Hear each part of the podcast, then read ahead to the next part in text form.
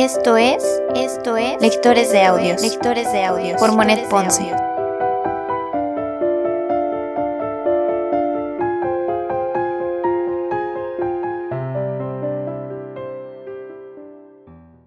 Primera temporada. Primera temporada. Cartas a Teo Cartas de Vincent Van Gogh. Carta número 21. Julio de 1880. Mi querido Teo, te escribo un poco a disgusto, no habiéndolo hecho después de tanto tiempo, y esto por muchas razones. Hasta cierto punto, te has convertido para mí en un extranjero, y yo mismo lo soy para ti tal vez más de lo que piensas. Tal vez sería mejor para nosotros no continuar así. Es posible que no te hubiese escrito ahora si no tuviera la obligación, la necesidad de escribirte.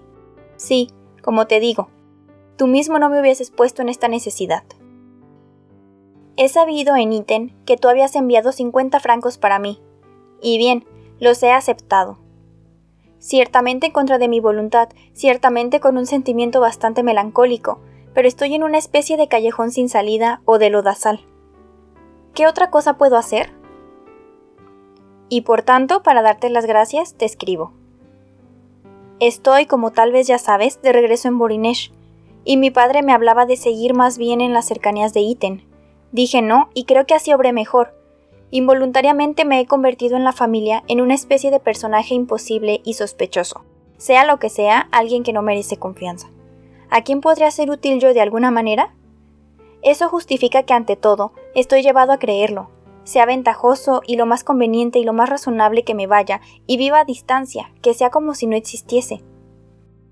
Es lo que la muda para los pájaros el tiempo en que cambian de plumaje, es la adversidad o la desgracia, los tiempos difíciles para nosotros, seres humanos. Se puede permanecer en este tiempo de renovación.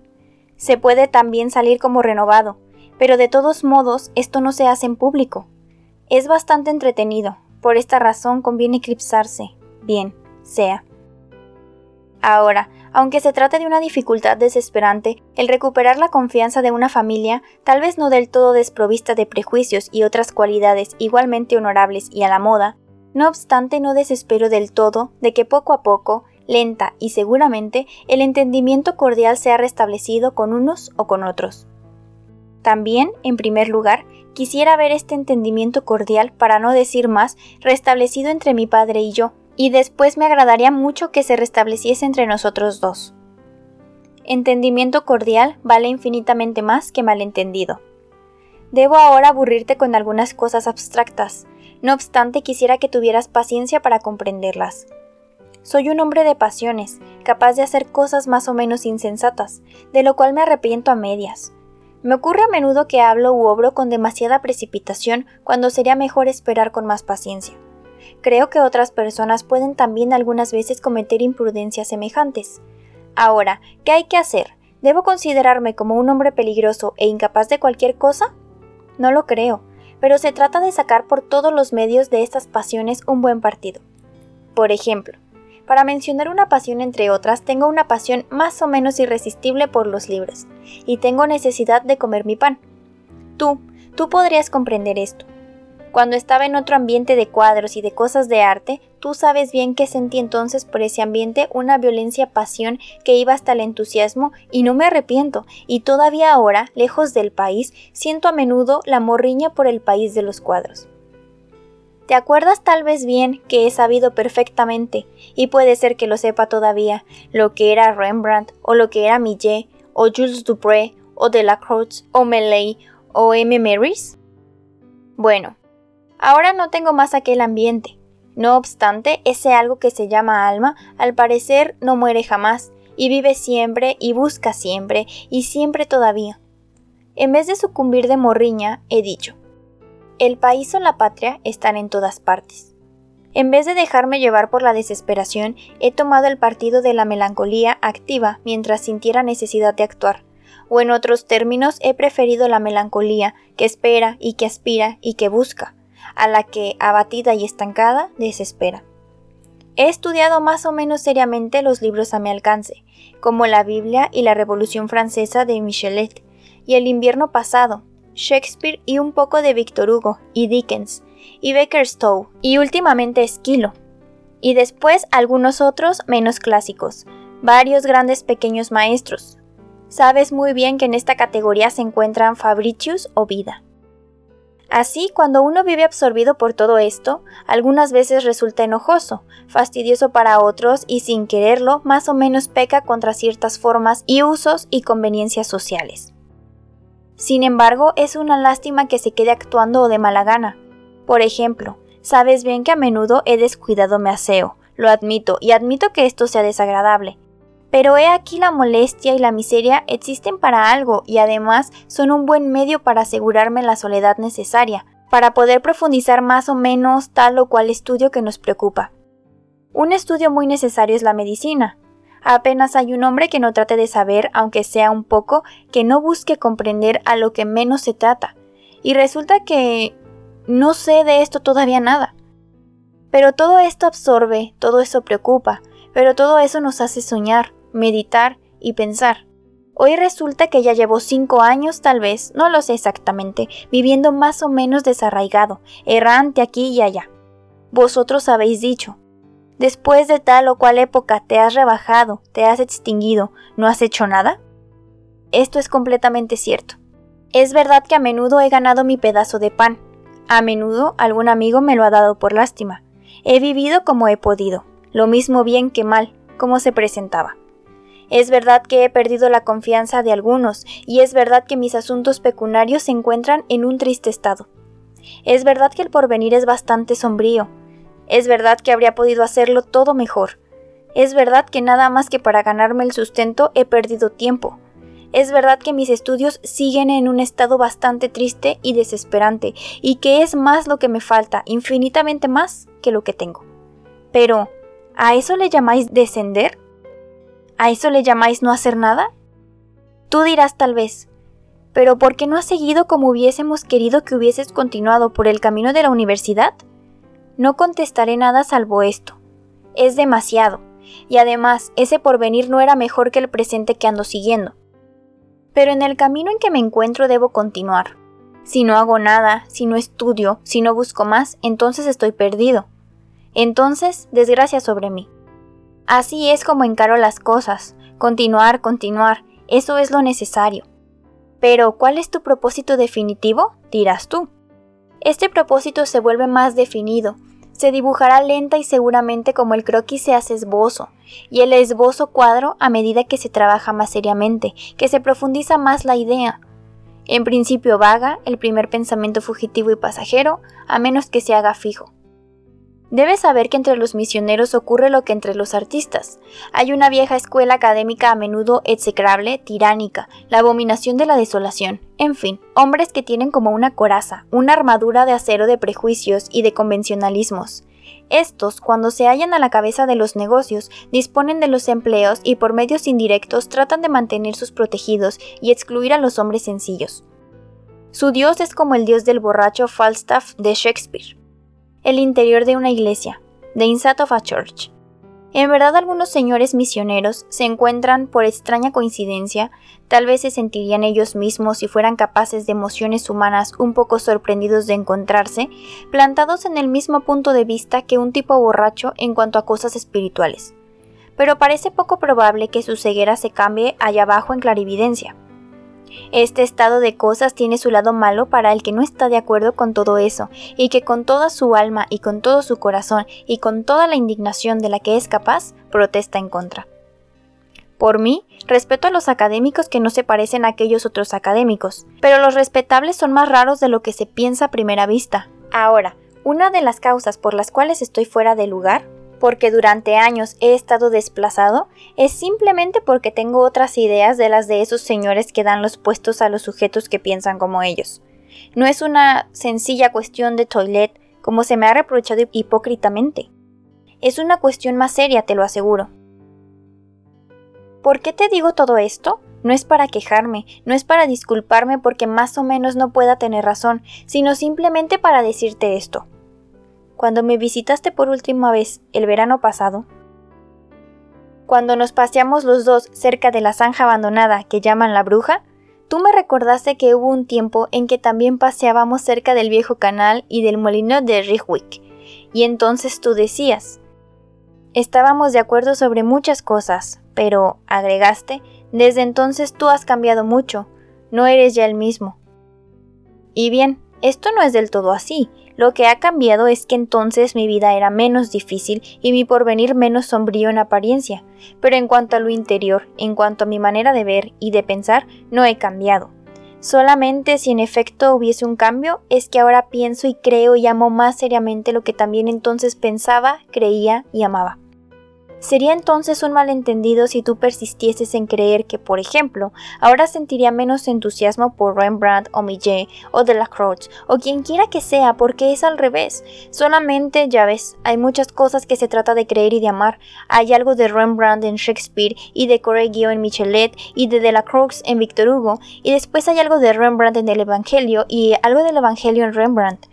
Como se quiera, todo se vuelve más o menos lo mismo, con tal de que se entiendan las cosas como buen entendedor, sin quererlas tergiversar en un mal sentido, y si se tienen en cuenta los equívocos de las comparaciones que no tienen la pretensión de disminuir los méritos de personalidades originales. Y en Bonjan hay algo de Marys o de Millet, y en Bickerstove hay algo de Eris Chief. Si ahora puedes perdonar un hombre que ahonda en los cuadros, admite también que el amor por los libros es tan sagrado como el de Rembrandt y hasta pienso que los dos se complementan. Me gusta mucho el retrato de hombre de Fabritius que cierto día, paseándonos también los dos, contemplamos largamente en el Museo de Harlem.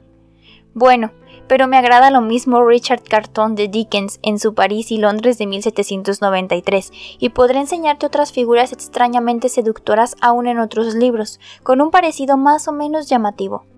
Y pienso que Kent, un hombre del Rey Lear de Shakespeare, es un personaje tan noble y distinguido como una figura de T.H. de Kaiser, aunque Kent y el Rey Lear han vivido mucho tiempo antes. Por no decir más, Dios mío, qué hermoso es Shakespeare. ¿Quién es tan misterioso como él? Su palabra y sus modos equivalen a un pincel tembloroso de fiebre y de emoción, pero hay que aprender a leer como debe aprenderse a ver y aprender a vivir.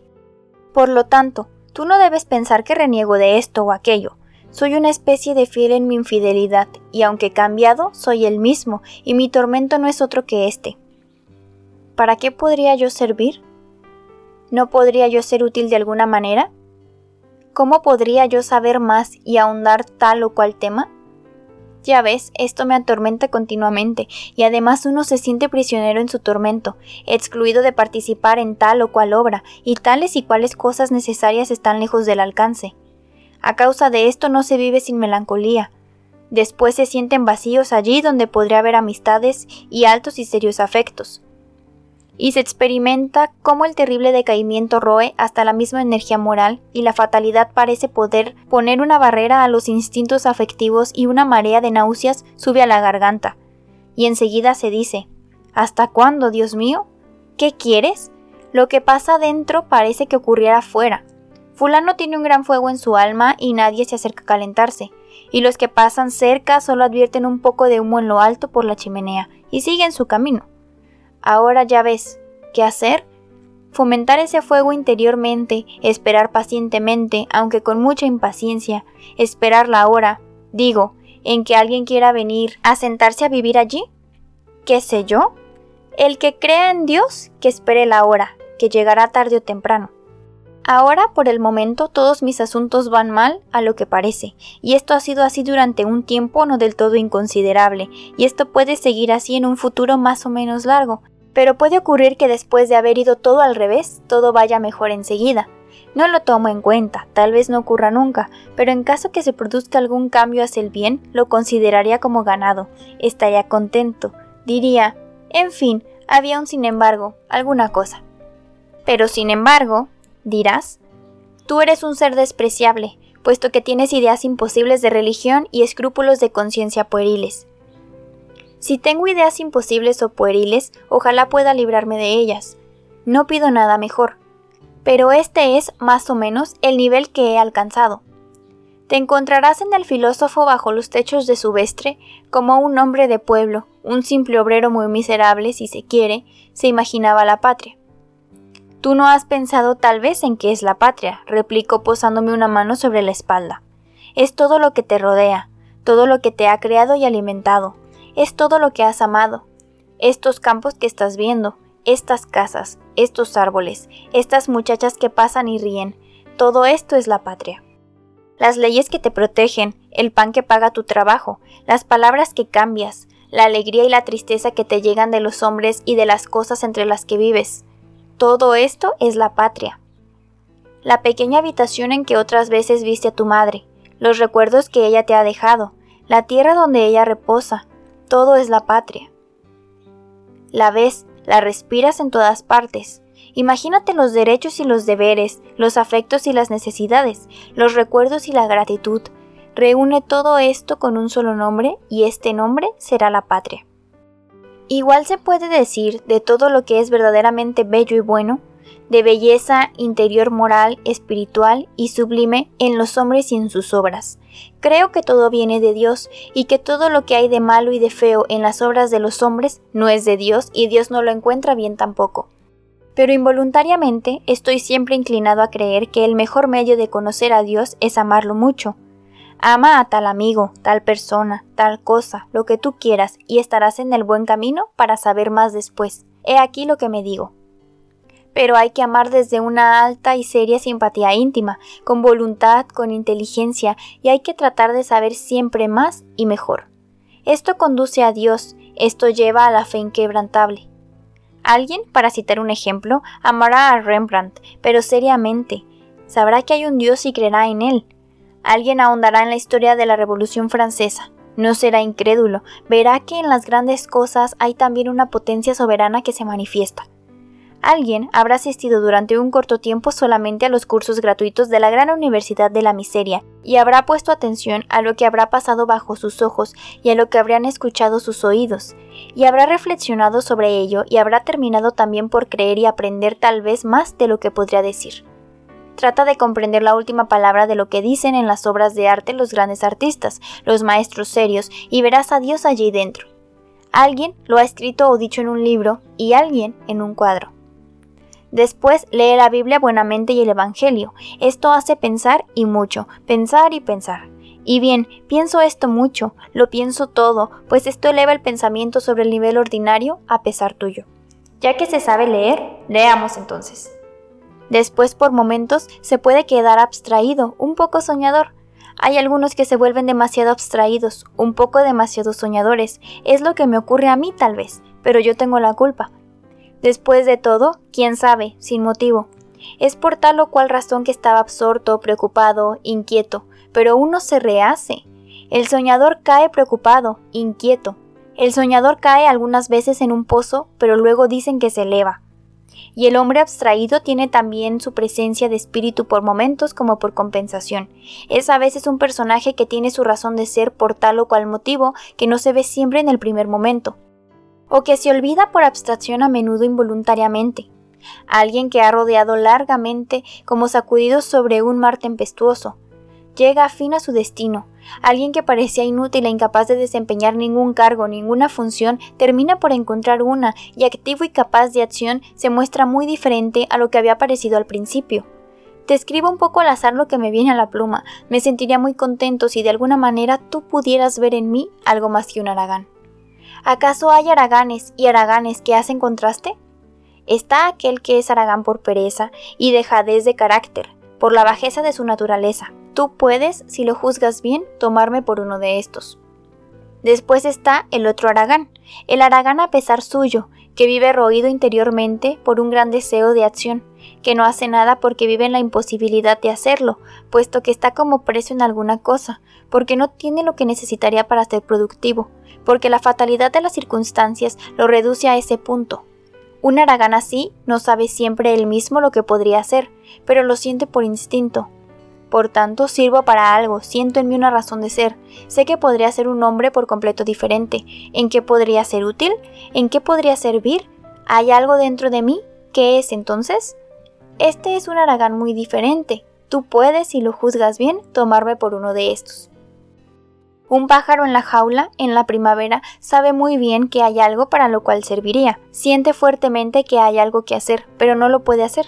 ¿Qué es? No lo recuerda bien. Después tiene ideas vagas y se dice, los otros hacen sus nidos y tienen sus hijos y crean la nidada. Después se golpea el cráneo contra los barrotes de la jaula. La jaula sigue allí y el pájaro vive loco de dolor. Mira qué Aragán, dice un pájaro que pasa, una especie de rentista. Sin embargo, el prisionero vive y no muere. Nada se muestra exteriormente de lo que ocurre interiormente. Se lleva bien, está más o menos alegre al rayo del sol. Pero viene la temporada de la migración, acceso de melancolía. Pero, dicen los niños que lo cuidan en su jaula, tiene todo lo que le hace falta. Pero él mira fuera el cielo henchido, cargado de tempestad, y siente la rebelión contra la fatalidad dentro de sí. Estoy preso, estoy preso, y no me falta nada, imbéciles. Tengo todo lo que me hace falta. Ah, la libertad, ser un pájaro como los otros pájaros. Este hombre Aragán se parece a ese pájaro Aragán, y los hombres se hallan a menudo en la imposibilidad de hacer nada, prisioneros en no sé qué jaula horrible, horrible, muy horrible. Existe también, lo sé, la libertad, la libertad tardía, una reputación arruinada con razón o sin razón, la debilidad, la fatalidad de las circunstancias, la desgracia, así acaba uno preso. No sabremos decir nunca qué es lo que nos encierra, lo que nos cerca, lo que parece enterrarnos, pero sentimos, sin embargo, no sé qué barras, qué rejas, qué paredes. ¿Todo esto es imaginario, fantasía? No lo creo, y después uno se pregunta, Dios mío, ¿será por mucho tiempo? ¿Será para siempre? ¿Será para la eternidad? Tú sabes cómo puede desaparecer la prisión, a base de afecto profundo, serio, a base de ser amigos, ser hermanos, amar.